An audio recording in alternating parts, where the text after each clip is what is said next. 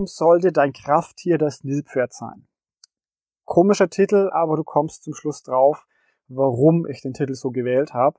Es geht heute um den Hippo-Effekt. Hippo ist das englische Wort für Nilpferd und steht für etwas, was in sehr, sehr vielen Unternehmen tagtäglich stattfindet und tatsächlich ein großer Punkt ist, warum es häufig zu Konflikten in Unternehmen beziehungsweise in Teams kommt. Der Hippo-Effekt ist leicht erklärt, ganz kurz, wo kommt's her? Hippo ist ein Apronym und steht für die Abkürzung quasi Highest Paid Person's Opinion. Also übersetzt, gemacht wird, was die Person mit dem höchsten Gehalt sagt. Das ist häufig in sehr vielen Unternehmen Alltag. Heißt, in Besprechungen ist natürlich die Führungskraft, die am meisten verdient, immer die Person, die sich durchsetzt. Deren Meinung wird nicht hinterfragt oder beziehungsweise ja, da wird nichts dagegen gesagt und dementsprechend läuft auch immer so, wie diese eine Person das sagt. Jetzt ist es natürlich auch so, dass die Gehaltsstrukturen nicht immer offen liegen. Es gibt ja auch Besprechungen zwischen Abteilungen, die man nicht kennt, wo man auch die Gehaltsstruktur nicht kennt, oder auch Besprechungen mit Geschäftspartnern oder auch mit Kunden. Auch da gibt es diesen Hippo-Effekt. Was passiert dann? Dann ist quasi diese Highest Paid Person's Opinion äh, umgemünzt auf die Autorität, heißt Authority Bias. Übersetzt wäre das dann wieder, die Gesprächspartner orientieren sich mehr oder weniger an dem Organigramm. Also wer weiter oben steht, der hat dementsprechend wieder das Sagen. Im Prinzip nichts anderes als äh, der Hippo-Effekt, äh, beziehungsweise als die Gehaltsstrukturen. Der Effekt ist der gleiche. Diese Personen, entweder mit dem höchsten Einkommen oder denen die höchste Autorität beigemessen wird, die haben die Entscheidungsgewalt. Das ist natürlich nicht gut. Wenn man sich jetzt überlegt, wie häufig passiert das oder wie häufig ist es dir schon mal passiert, dass du in einer Besprechung warst, in der Personen, die mehr verdient haben oder die mehr Autorität in dem Kreise hatten oder von den meisten Teilnehmern Autorität zugesprochen bekommen haben, dass die Entscheidungen getroffen haben oder sich in Themen eingebracht haben, die sie gar nichts angehen oder wo sie überhaupt gar nicht die Experten für sind, das Projekt ging dann auch dementsprechend schief und danach wurde groß Resümee gezogen und Learnings gezogen und, und, und. Hätte man alles vermeiden können, wenn man sich gleich richtig verhalten hätte. Heißt, dieser Hippo-Effekt hat eben auch negative Auswirkungen. Ich komme gleich aber auch auf die positiven zurück. Lasst uns kurz über die negativen Auswirkungen sprechen von diesem Hippo-Effekt. Wenn Führungskräfte sich so verhalten, und ich hoffe, du überlegst dir auch, ob du dich so verhalten möchtest oder auch nicht, denn es passiert manchmal automatisch, dass man sich vielleicht in dieses negative, ähm, in diesen negativen Hebo-Effekt hineinversetzt. Ähm, dann könnte Folgendes passieren. Klassisch, es werden zum Beispiel Umfragen, Marktumfragen oder Marktbefragungen durchgeführt, Stakeholder-Analysen durchgeführt und das Ergebnis ist nicht immer so, wie es die Führungskraft sich wünscht. Ja? Schlechte Nachrichten verkraftet nicht jeder gut. Was passiert? Das Ergebnis wird negiert. Also die Führungskraft versucht einfach, das Ergebnis klein zu reden oder eben schlecht zu reden und dementsprechend irrelevant zu machen. Und was passiert daraufhin wieder? Es können die, erstmal wird die Arbeit natürlich von den Leuten, die die Analysen durchgeführt hat, nicht wertgeschätzt und dementsprechend ähm, fühlen die sich vom Kopf äh, gestoßen beziehungsweise ähm, ja einfach nicht wertgeschätzt. Zweitens die Arbeit, die danach stattfinden sollte, heißt ähm, die vielleicht negative, die vielleicht negativen Werte ähm, durch Gegenmaßnahmen äh, zu positiven Werten zu drehen, die passieren einfach nicht, weil man ja nichts anstößt, weil ja quasi die Befragung auf Null gesetzt wird und als irrelevant äh, deklariert wird bzw. negiert wird.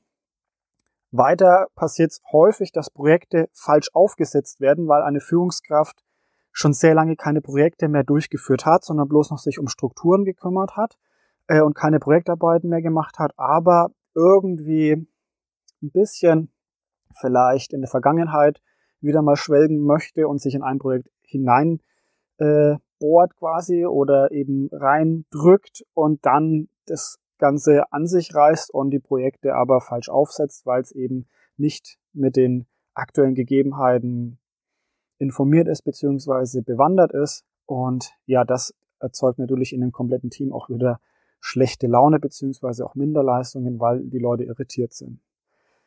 Weiter passiert sehr, sehr häufig, dass dann die ja, die Führungskraft auch Good Practice Lösungen ignoriert, weil sie eben nichts davon weiß, wie es in der Praxis wirklich funktioniert, wie es abläuft. Und auch das erzeugt wieder schlechte Stimmung, natürlich nachvollziehbar, wenn die Führungskraft einfach nicht mehr weiß ähm, oder nicht mehr die Arbeit von, von den Leuten aus dem Alltag wertschätzt. Außerdem kann es immer vorkommen, dass Produkten an Kundenbedürfnisse vorbei entwickelt werden, weil die Führungskraft ein anderes strategisches Ziel vielleicht hat oder andere Vorstellungen hat und sich auf keine Diskussion einlässt und dementsprechend einfach nur ihre Meinung durchsetzt. Es kann natürlich sein, dass aufgrund der Strategie Entscheidungen getroffen werden, die man nicht immer nachvollziehen kann, aber man muss als Führungskraft auch offen sein, mit den Kolleginnen und Kollegen in der Runde zu diskutieren und Meinungen zuzulassen, statt immer nur die eigene durchzudrücken. Das heißt, wie kann man da jetzt dagegen steuern? Es gibt so ein paar Maßnahmen, wie man diesen negativen Hippo-Effekt versuchen kann auszugleichen, beziehungsweise ja, ihn zu eliminieren. Ähm, da gibt es jetzt mal so ein paar Mittel. Ich habe mal drei mitgebracht. Zum einen das aktive Nutzen von Lessons Learned Anwendungen beziehungsweise Lessons Learned Notizen. Das heißt, ähm, die Führungskraft oder das Unternehmen, das Team sollte sich darauf einigen, dass man sich an diesen Lessons Learned Notizen orientiert, um eben solche ja, althergebrachten Meinungen ähm, ja nicht die Überhand gewinnen zu lassen. Das heißt, eine Führungskraft soll sich nicht unbedingt reindrücken können, sondern muss sich auch an diesen Lessons Learned Notizen orientieren, um eben diesen Alltag auch wirklich aktiv wahrzunehmen. Ähm, aus der Pro äh, Programmierungsebene, Entwicklerebene, IT-Branche gibt's äh, das Clean, die Clean Code Entwicklung. Das ist auch quasi eine Möglichkeit, die man adaptieren kann auf, auf Unternehmen. Ähm, übersetzt bedeutet es, dass Programmierer ähm, als einheitlichen Standard haben wollen, dass ein Code möglichst clean programmiert wird. Das heißt, dass ihn möglichst viele Leute lesen können, verändern können, weiterentwickeln können und das auch eben auch funktioniert, weil häufig gibt es da eben Strukturen, die den Code sehr komplex machen, schlecht lesbar oder schlecht äh, bearbeitbar. Ähm, und das führt dann eben zu Folgeproblemen. Ist natürlich schwierig, aber wenn man das Clean Coding oder die Clean Code Entwicklung ähm, sich als Grundlage nimmt, um sich auch in seinem Team zu organisieren und zu sagen, wie gehen wir bestimmte Prozesse an, wie gehen wir ja bestimmte Projekte an, haben wir da eine Grundstruktur, die wir abarbeiten wollen? Oder orientieren wir uns immer neu, dann hat man natürlich auch eine ja eine Richtlinie, an der man sich orientieren kann und eine kleine Sicherheit, dass auch die Führungskraft sich daran hält und das Team nicht komplett planlos dasteht, sondern eben auch der Führungskraft notfalls auch nochmal unter die Arme greifen kann. Und als dritten Punkt gibt es natürlich auch Entscheidungsgremien. Das heißt, eine Führungskraft sollte vielleicht nicht immer die Entscheidung haben oder die alleinige Entscheidung, sondern ein Gremium sollte das nochmal bestätigen oder ja diskutieren. Das wären jetzt drei Punkte gewesen, wie man gegen so einen negativen Hippo-Effekt arbeiten könnte, falls das der Fall ist. So, wenn du jetzt Führungskraft bist, kannst du aber auch diesen Hippo-Effekt positiv nutzen, um tatsächlich auch aktiv etwas in deinem Unternehmen zu bewegen. Also, wenn du eine Führungskraft bist, hoffe ich, hörst du jetzt ganz besonders zu, denn dann hast du natürlich auch die Möglichkeit, ja, deine Rolle wirklich aktiv wahrzunehmen. Wie kannst du das jetzt machen? Wenn schon Hippo-Effekt da ist und du bist dir dessen bewusst und du weißt auch, dass es genauso im Unternehmen ist, dann versuch doch einfach mal deine Führungsrolle als Servant Leader zu verstehen und auch aktiv zu nutzen. Du könntest zum Beispiel auch Veränderungen zum Wohle der Mitarbeiter herbeiführen, wenn du eben auch schon diese Mittel hast, dass deine Meinung mehr ähm, zählt oder mehr wertgeschätzt wird. Du könntest demokratische Strukturen schaffen oder auch Transparenz erhöhen, indem du einfach dann auch da positiv drauf einwirkst, dass mehr Transparenz da ist. Oder was ganz, ganz wichtig ist, und das passiert sehr, sehr vielen Führungskräften, die fragen immer, wie kann ich denn meine Mitarbeiter zu mehr Selbstverantwortung bringen oder Selbstorganisation, Selbstmanagement fördern. Ja klar kannst du das, indem du einfach auch diesen Hippo-Effekt nutzt und ganz klar sagst, ich möchte, dass du diese Entscheidung triffst. Ich nehme mich jetzt halt hier bewusst raus. Ich schaffe eine Kultur des Vertrauens und lebe das auch vor.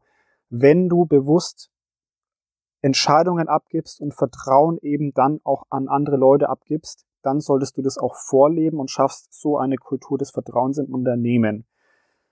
Das ist der Weg, wie du den Hippo-Effekt positiv nutzen kannst. Du solltest das natürlich auch konsequent tun und dich auch nicht in diesen negativen Hippo-Effekt wieder zurückziehen lassen.